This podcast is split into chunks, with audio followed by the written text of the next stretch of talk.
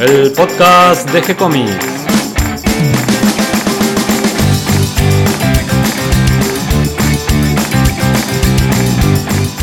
Muy bienvenidos a un nuevo episodio de G-Comics, el podcast donde hablamos de todas las técnicas necesarias para realizar un cómic, cómo dibujar un manga y todo el conocimiento requerido para dibujar esa historieta que tenemos dando vuelta en la cabeza. Mi nombre es Gonzalo García y mi intención y la de todos los que hacemos G-Comics es colaborar con todos aquellos que estén interesados en avanzar en su formación como dibujante de cómics. Hoy tengo el gusto de entrevistar a Alberto Saichan. Alberto es un gran dibujante de historietas, nos conocemos hace un tiempo, tengo un gran afecto por Alberto. ¿Cómo estás? bien, muy bien, Gonzalo, gracias. Sí, veo que vos también.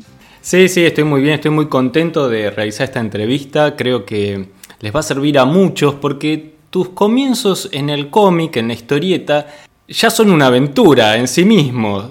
¿Por qué no nos contás cómo es que, entraste en este mundo? Eh, si crees previamente, ubicarnos un poquito de cuál es tu, trabajo actual, cuál ha sido un poco tu, trayectoria, tus trabajos más, más conocidos, y ahí nos contás cómo es que comenzaste. Bueno, actualmente estoy haciendo algunas cosas para Europa. En general, te voy a decir que trabajo hace más o menos unos 40 años solamente para el extranjero entre 35 y 40 años, sí. Y, mm, en mis trabajos anteriores a eso, sí, yo trabajé en editoriales argentinas cuando las editoriales argentinas de cómics e, existían. Eh, caso Columba, el caso Record, el caso La Urraca, pero mm, después, bueno, fui desviando mi trabajo para, para Europa, que, que me permitía eh, vivir, digamos, de esto y, y, bueno, hoy estoy haciendo algunas cosas para, para Alemania y digamos que en este momento solo con, con la editorial Panini de Alemania. Así que bueno, por demás estoy trabajando además en proyectos míos y, y estoy pintando también, cosa que, que agarré hace unos cuantos años y bueno, estoy, estoy tratando también de desenvolverme con esa actividad. Justamente uno de estos proyectos personales que estás desarrollando actualmente, el caso de D&D Sociedad Anónima, es la, nueva historieta que presentamos hoy. Son tiras cómicas que vamos a ir publicando de a cuatro, armando como si fuera una página de historietas a la manera de las planchas dominicales que salían en, los diarios. Nosotros lo vamos a hacer los martes. Exacto, sí, sí, sí, sí. Sí, ese es un proyecto mm, personal, lo, escribo, lo dibujo, lo coloreo y, y, me gusta mucho, me gusta mucho sobre todo escribirlo. Eh, tengo muchos guiones eh, hechos con adelanto y, bueno, espero que a la gente le guste, me alegra que, que lo publiques en, en, tu, en tu revista y, bueno, espero que la gente lo lea y, y, le guste y bueno, nada, la idea es esa, supongo. Eh, todos los dibujantes queremos hacer alguna cosa y que, la gente lo disfrute, ¿no? Tal cual, para eso lo dibujamos, para que otros lo lean, ¿no? Para eso hacemos las historietas. Exactamente, sí, Guardadas en la carpeta, en casa, armando pilas de papel, no sirven de gran cosa las historietas, la idea es difundirlas y, bueno, así es que llega D&D a G-Comics. Pero vamos a contar un poquito tus comienzos. Eh, vos al principio de, toda esta aventura del cómic, eh, en realidad no te dedicabas a la historieta. No me dedicaba a la historieta para nada, o sea, estaba en las antípodas. En realidad, mis comienzos de trabajo, yo empecé trabajando en una oficina con un tío mío que tenía una estancia, y yo trabajaba en, eh, la oficina, digamos, de la estancia, y, bueno, como mi tío vio que ahí no iba el techo era muy muy bajo digamos no iba a tener pues mucho progreso él mismo se ocupó en un momento determinado de conseguirme un trabajo en una financiera que se hizo muy importante esto estoy hablando de los años 60 eh, sí, 62 63 eh, así que bueno eh, la empresa se, se eh, se hizo grande muy grande en Argentina en aquel momento y yo también fui creciendo junto con la empresa. En principio entré como archivista de, carpetas y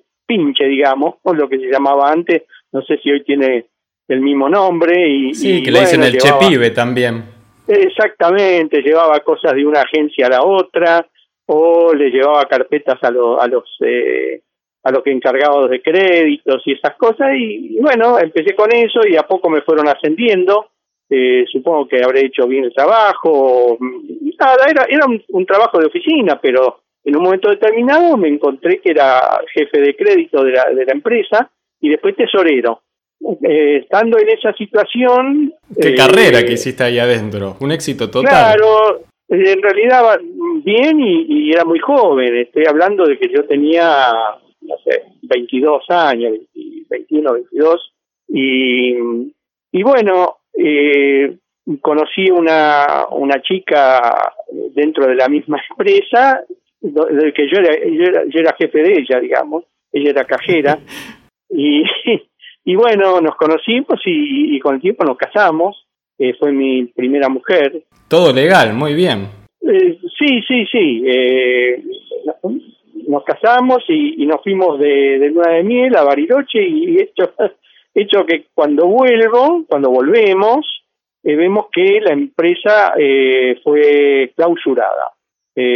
había policía, un montón de... Bueno, me entero de que había habido una estafa y que haciendo corta la cuestión nos quedamos sin trabajo tanto mi ex eh, mujer como yo, ¿no? Trabajábamos en el mismo lugar. Eh, nada, esto fue un golpe terrible porque yo había comprado departamento, auto, sea, estaba, estaba muy bien, con un sueldo muy bueno, y de golpe nos quedamos prácticamente en la calle, ambos, así que mm, fui a vivir a la casa de mi mamá, que tenía la misma pieza que yo tenía de soltero. Vos sabés que si esto fuera una novela, es el punto de quiebre, donde comienza la historia. Eh, para mí comienza la historia. En, principio mi, mi ex mujer eh, era maestra, además de trabajar en la oficina, y, y, ella me dice, mira, yo no quiero volver a, trabajar en una oficina, y voy a tratar de conseguir de maestra que me gustaría. Entonces ella consiguió rápidamente una suplencia en una, en una escuela y después hizo, también hizo carrera como maestra, después fue directora, bueno, esto te, lo hago así medio largo, pero pero bueno, en ese momento consiguió de maestra y yo pensé para mí, yo volver a una oficina, eh, no me pagaban lo mismo que me pagaban acá, era muy difícil conseguir algo tan ventajoso. Claro, además tenías que llegar a tesorero de nuevo. Claro, o lo que fuera, pero en realidad era como empezar de nuevo en algo me dijo que no. No sé bien exactamente pero dije bueno yo yo en una época me gustaba dibujar yo hacía esos dibujitos de eh, en la escuela eh, dibujaba a mis compañeros hacía así algunas y a mí me gustaba dibujar. Entonces agarré me voy a presentar agarré una hoja y fui conseguí una revista del hombre araña que en esa época era como un suplemento que sacaba Columba eh, no estaba dentro de las revistas de Columba, sino que era como un suplemento aparte. Y, y bueno, tomé una hoja, la copié con una virome en un, o sea, hice una copia de una página y la llevé a Columba. Esa fue mi, mi primera. Alberto, ¿nadie te dijo en ese momento que era una locura? Nadie me dijo porque eh, yo no conocí ningún dibujante, yo no, no nadie, nadie sabía nada de esto, y ni yo no tenía la menor idea de cómo se hacía una historieta, ni qué materiales se utilizaban, ni qué tamaños se, presentaban los originales, ni nada. Yo pensaba que una revista era así, dibujarla tal cual como la veía en la revista. Eh, eh, así que bueno, nada, copié eso con la virome y me agarré la dirección que decía en la revista y en la calle Sarmiento, que era Columba, y me fui para ahí con una carpeta sí. y me presenté. Eh, bueno, además está decir que nada, la persona que me atendió, que después con el tiempo fue una persona que yo aprecié mucho, eh, que se llamaba Presa, que era jefe de arte de, Columba, eh, vio, mis cosas, me dice, mira, estás un poco grande ya, porque yo ya en este momento eh, tenía 24, 25 años, ¿no? Eh, dice, eh, bueno, eh, es lo que puedo hacer. Me dice, no, voy a hacer lo siguiente. Dice, te voy a mostrar algo para que tengas en principio idea de lo que es una historieta. Entonces me trajo originales de Ernesto García, de Villagrán, de Ufo, ¿no? O sea, yo cuando vi eso, primero me di cuenta a lo lejos que estaba. Era, era, tremendamente distinto de todo lo que yo pensaba. Segundo, me, sorprendió el tamaño grande que se trabajaba. Eh, y también me sorprendió eh, que no era como lo publicado, o sea, lo publicado era muy parejito, los negros eran muy parejos, porque estaban hechos con una máquina que imprimía, y en cambio los originales eran, tenían ciertas desprolijidades que a mí me chocaron un poco. Nada, fue una cosa de momento, dije, bueno, esto debe ser así, y, y me dice, eh, en realidad no es que él me quiso desalientar, sino que me dijo, me preguntó si tenía hijos, si estaba seguro de que quería empezar una carrera con eso, o, buscar otro trabajo en una oficina. Claro, te quiso orientar un poco. Claro, porque sabía que estaba casado y está seguro que va a estar. Como sabiendo él que a mí me faltaba muchísimo para realmente para empezar. Eh, pero bueno, eh, yo a veces digo que tal vez el único valor, digamos, tal vez no lo sea, tal vez tenga alguno más, pero lo algo que me encuentro, digamos, eh, que, yo veo que, para mí es un es, algo que me ha beneficiado y es el eh, cuando quiero algo no lo abandono, o sea, eh, la persistencia. Claro, quería ser dibujante y y bueno, le dije, pero no tengo ninguna chance, puedo, pero me dice, bueno, si usted quiere, me dice, entonces agarró, me dice, me dio una revista, me dice, elija de acá un, intervalo, era, dice, algún dibujante que le guste y copie una página utilizando pluma, pincel, tinta china y una hoja. Él me dio varias marcas de hoja para que yo comprara. Me dice, y empiece ya con una forma un poco más, eh, digamos, profesional, si se quiere. Claro, una hoja más grande, por ejemplo. Claro, una hoja más grande, los tamaños, que, que tire la diagonal en la página para hacerla más grande y en proporción, y que trate de copiar algún estilo que me caiga bien lo más cercano posible para porque dice bueno con eso eh, sería posible que si sale más o menos bien te demos alguna oportunidad bien y entonces qué hiciste Alberto y entonces nada eh, haciendo la corta estuve un año haciendo muestras eh, yendo todas las semanas con la página que, que yo hacía hacía una página llevaba me corregía, él ponía un, calco sobre mi página y sobre eso con un, con un lápiz rojo me corregía todas las cosas y nada, yo veía que me corregía cosas que yo en realidad eh, me parecía que estaban bien. Entonces, este, claro, eh, él me decía, lo que pasa es que está, está todo torcido, me decía, usted no se da cuenta que está torcido. Digo, y no, digo, si me diera cuenta, lo cambiaría, digo, pues yo lo veo. Lo haría derecho. claro, entonces me dice, no, lo que usted tiene que hacer, y si eso fue un, la verdad, eso fue un, muy, una muy buena enseñanza para mí. Me dice, usted tiene que mirarlo al revés el dibujo, ponerlo a trasluz o ponerlo frente a un espejo. Entonces, ¿qué pasa? Dice, cuando usted ve el dibujo del revés, a trasluz o un espejo, es como si lo hubiera hecho otro, no no es como si lo hubiera hecho usted. Entonces, al haberlo hecho otro, usted le ve los defectos. Y dicho y hecho, y tenía razón. Eh, realmente cuando hice eso dije, increíble lo torcido que dibujaba las cosas, los brazos, los, los mentones, los hombros, todo se me caía para un lado y para el otro, ¿viste? Eh, así que bueno, luchando con eso, por lo menos fui mejorando un poco mi trabajo durante, te digo, un año más o menos. Y, pero, ¿qué pasa? Ese año no gané nada, eh, mi, ex trabajaba de maestra y ganaba realmente poco en ese momento, y nos estábamos endeudando mucho eh, en el barrio con cosas de comida, camisería, verdulería, gente que nos conocía, que, que, nos daba, pero pero llega un momento donde uno no, no tiene cara para... Entonces yo no sabía qué hacer, estaba realmente entre la espada y la pared. Y mm, entonces pasado más o menos ese año, un día le digo a mi, a mi ex, le digo, mira, eh, si no me dan una oportunidad ahora, eh, voy a buscar una oficina, paguen lo que me paguen. Bien. Bueno, así que agarré la carpeta con, con el trabajo que había corregido en ese momento, bueno, lo llevé, qué sé yo. Y eh, es increíble porque me dice, bueno, dice, no está del todo bien. Esto está todavía tiene un montón de errores, dice, pero eh, le vamos a dar una oportunidad. Entonces, esto era en el quinto piso, me dice, baje al tercero, ahí le van a dar un guion, yo ya voy a hablar con ellos para que... Y usted eh, le van a dar la fecha de entrega, hágalo lo mejor posible. En el tiro yo copiaba a un dibujante que se llamaba Ernesto García, que se llama Ernesto García, perdón, porque vive todavía, un amigo además, conozco hace muchos años.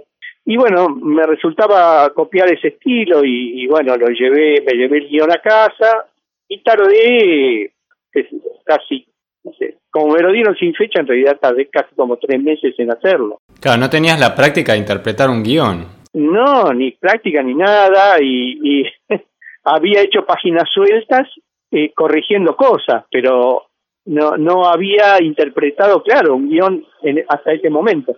Entonces, eh, llevé, bueno, me llevó un montón de tiempo, hice lo que pude, copié un montón y, bueno, lo llevé. Eran creo que 12 páginas, no me acuerdo exacto. Y mm, bueno, lo, eh, mira, que el señor me dice, mira, eh, bien, bien del todo no está. Dice, eh, tiene algunos errores, dice, vas a tener que hacer una cosa, sobre todo en las caras. Dice, vas a tener que cortar las caritas, pegar o, pegar, eh, digamos, cartulina encima de todas las caritas y volverlas a hacer.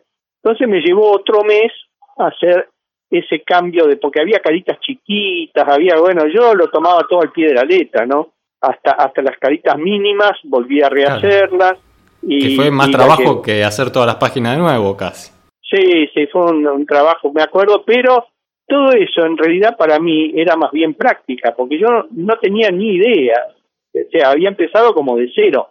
Entonces, eh, qué sé yo, una persona que, que, aunque no haga eso, lo que tiene que hacer antes de ir a, buscar un trabajo es practicar, lógicamente, hacer algunas páginas y todo eso. Y yo estaba haciendo eso.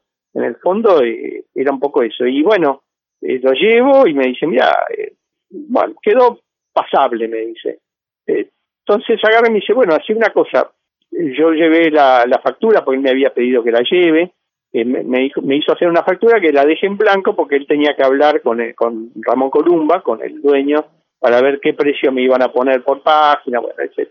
Yo agarré, le dejé la, la, factura y, y bueno, cuando, cuando voy a, a cobrar, este, me pagaron, no sé, como si fuera, vamos a decir hoy, unos eh, mil pesos por cinco meses de trabajo. Claro, sí, no alcanzaba. Eh, no, me, me mató. Me eh, eso fue un golpe terrible. Yo creo que ese fue el golpe más terrible que recibí en el aprendizaje, digamos. Porque aprender y que te digan que el trabajo está mal y bueno, seguir y seguir, pero, pero eso fue, como decir, se terminó todo, ¿no? Así que, bueno, eh, cobré, eh, retiré el, cheque y, y digo, bueno, basta, me voy a, a buscar una, una oficina.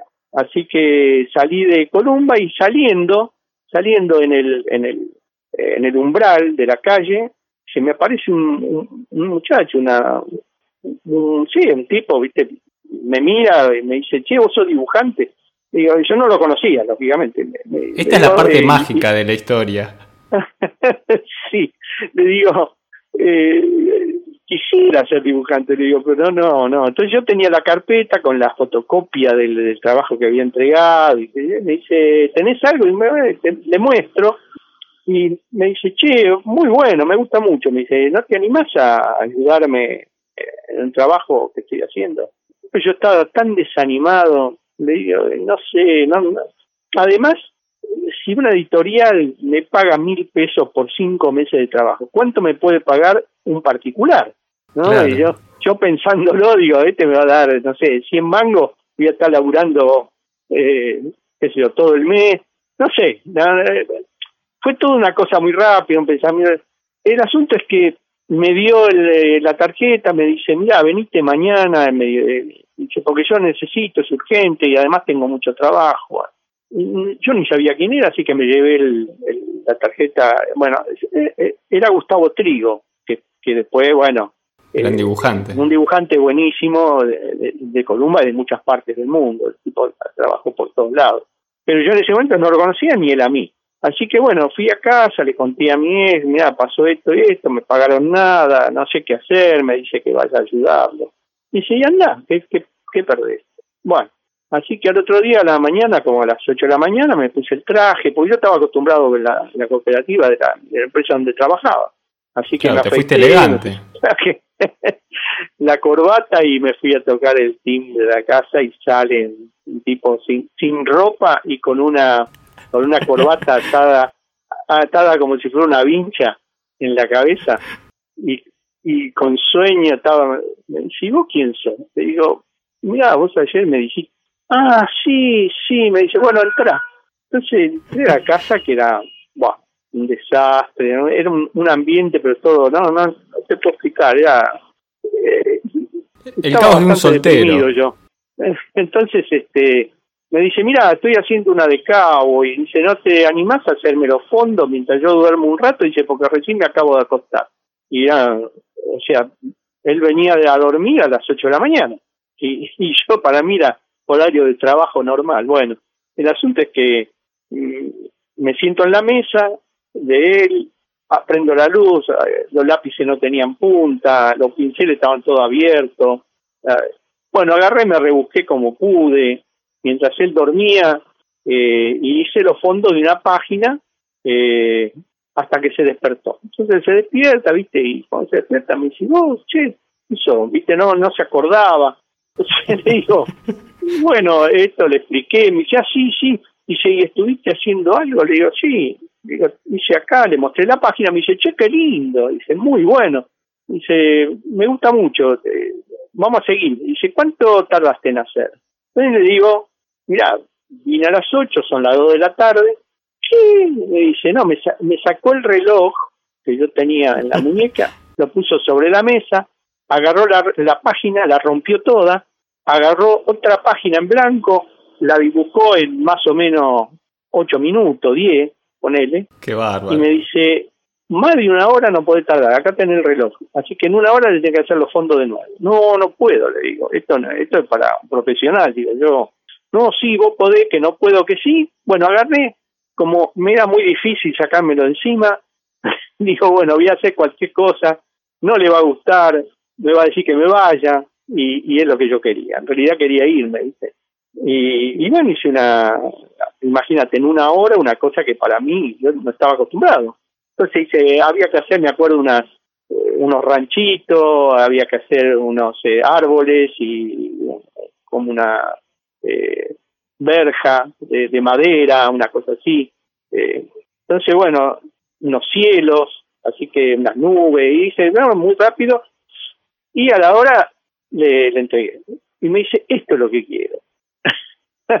Claro. Yo no sabía si me estaba cargando, pero bueno, el asunto es que medio que me, me puso mal porque yo quería irme, yo quería que no le gustara y de alguna manera irme para mi casa y nada, nada. Bueno, entonces me dice, vamos a trabajar, le digo, no, mira, yo tengo familia, tengo mi señora, yo puedo trabajar en un horario normal. Digo, pero quedarme, porque él quería que trabajara toda la noche. Claro. Eh, él estaba acostumbrado a eso. Él trabajaba de noche, entonces este le digo, no, si querés, prepará un poco la noche, yo capaz que, eh, vengo y te ayudo. Bueno, medio que lo dejé medio como en el aire. El asunto es que cuando me dice, bueno, te espero mañana, me dice. Y yo al otro día no fui. Me quedé en casa. Yo no me di cuenta que le había dejado todos mis datos, lógicamente. Eh, así que al, a eso de las 10, más o menos, 11, cerca del mediodía. Tocan el timbre, era él que me venía a buscar y mi ex me dice, mira, te Gustavo, dice, está abajo y te está esperando, dice. Digo, bueno, que suba, yo no sabía qué hacer. Me dice, gordo, dice, no viniste.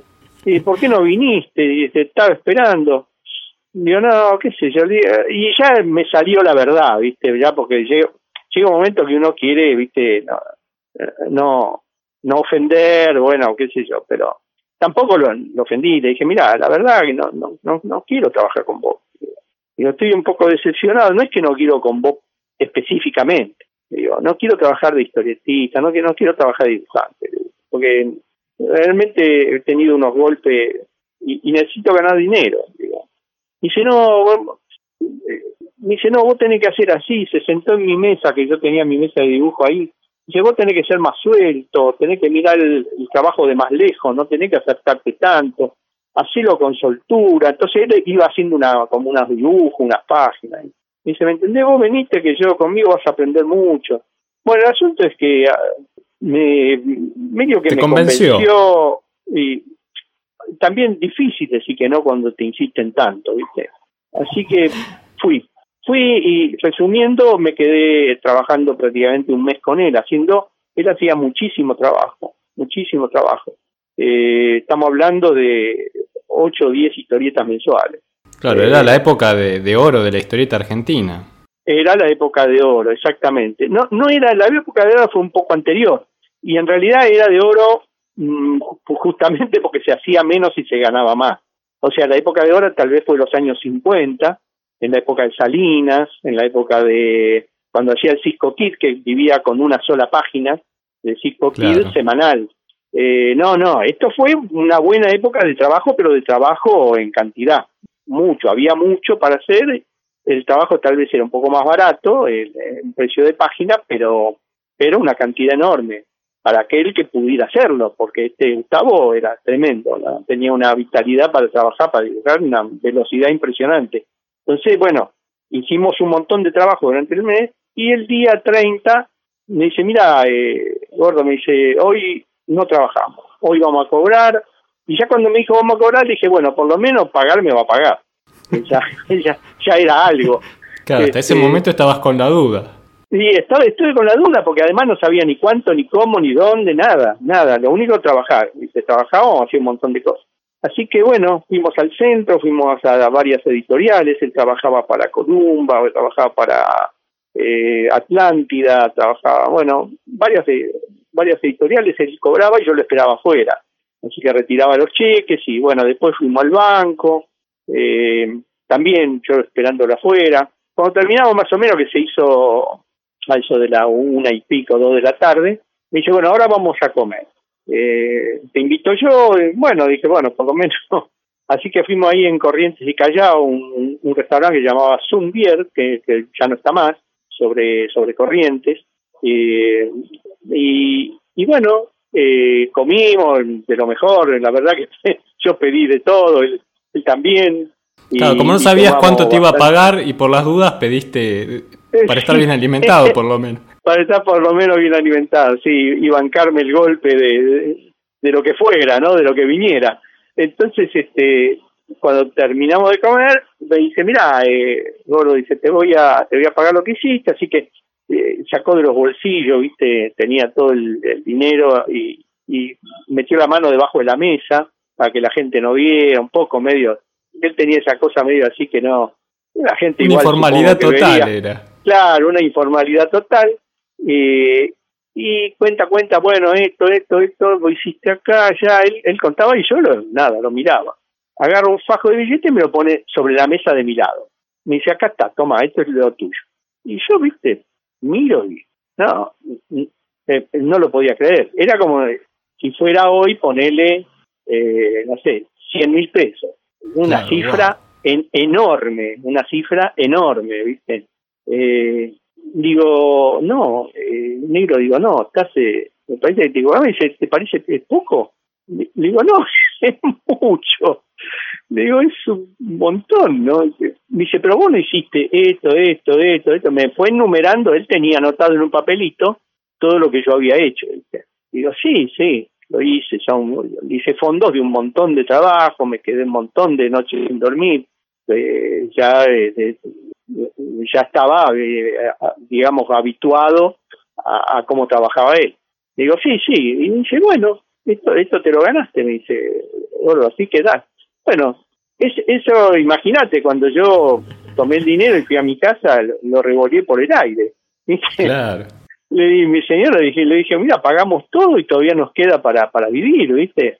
Eh, fue, fue una cosa, la verdad, buenísima y, bueno, reconozco que, que le debo a él prácticamente mi carrera, ¿no? Qué bárbaro, qué bárbaro. Es, es una historia, toda una aventura, la verdad, y, y con final feliz. En realidad es el, el primer volumen de, de, una serie, ¿no?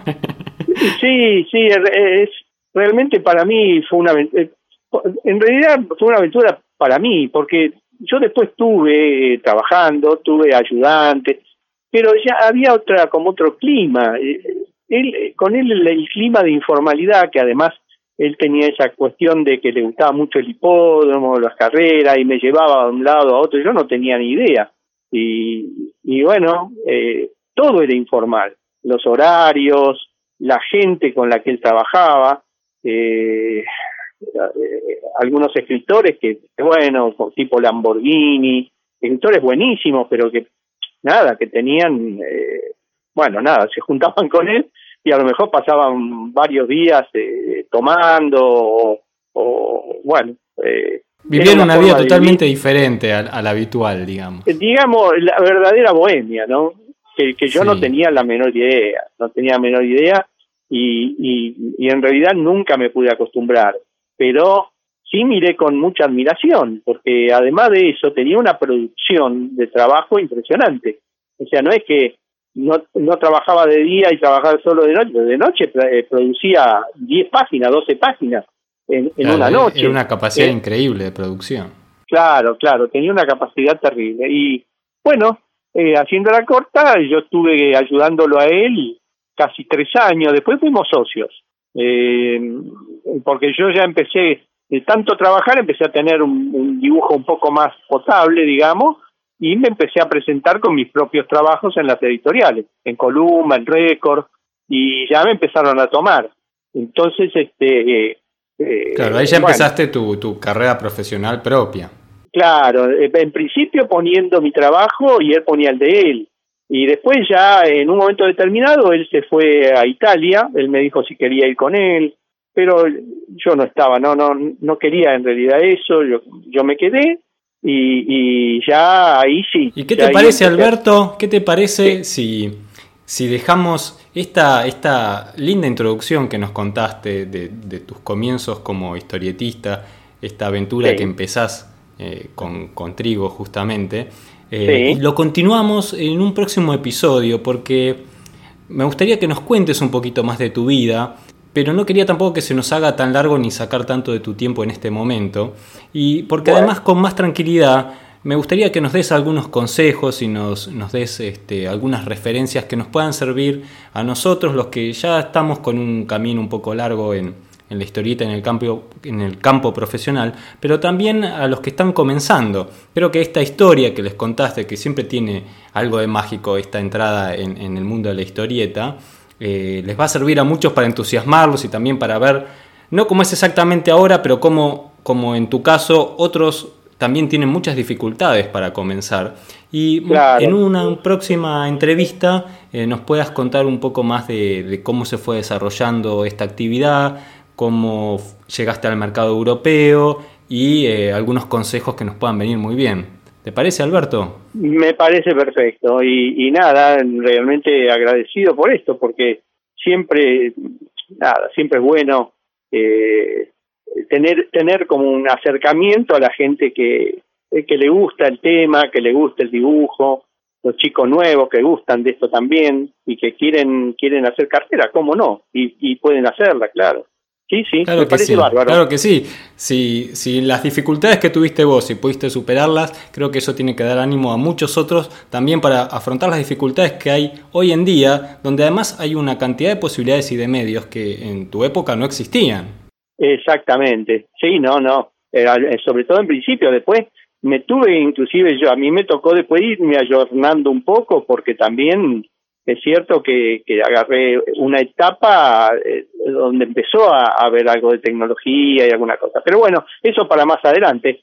No sé. Dale, eh, lo dejamos para un próximo encuentro que, que, va a estar muy lindo y creo que hace falta contar un poquito más de, de tu vida, de tu historia y enterarnos de, de, cómo fue evolucionando este, este comienzo en la historieta eh, y en tu vida de dibujante. Bárbaro, me parece perfecto. Cuando guste estoy, estoy a disposición. Buenísimo, Alberto. Y por otro lado, queda la invitación para leer las tiras D y D, que es la, la historieta que estás haciendo actualmente, tu incursión en el humor. Y bueno, a ver qué, qué opinan los lectores, eh, que, nos vayan llegando sus comentarios y bueno, te los vamos a ir acercando. bárbaro, me parece, me parece bárbaro, realmente. Así que te agradezco mucho. Muchas gracias, Alberto. Gran abrazo. Gracias, lo mismo para vos. Un abrazo grande. ¿eh? Gracias, Alberto. Hasta aquí llega el programa de hoy. Espero que toda esta información de vida que nos contó Alberto les resulte útil e interesante. Les doy la bienvenida a todos los que se sumaron en el episodio de hoy y les agradezco a todos los que nos comparten en sus redes sociales y ayudan a que cada vez seamos más. Recuerden que pueden escucharnos en iTunes y en iBox y que si les gustó el programa pueden darnos un me gusta, escribirnos una reseña, ponernos 5 estrellitas. Pueden acercarnos sus sugerencias y propuestas a través del formulario de contacto de nuestro sitio web gcomics.online, donde además van a encontrar cómics y manga que hacemos especialmente para ustedes.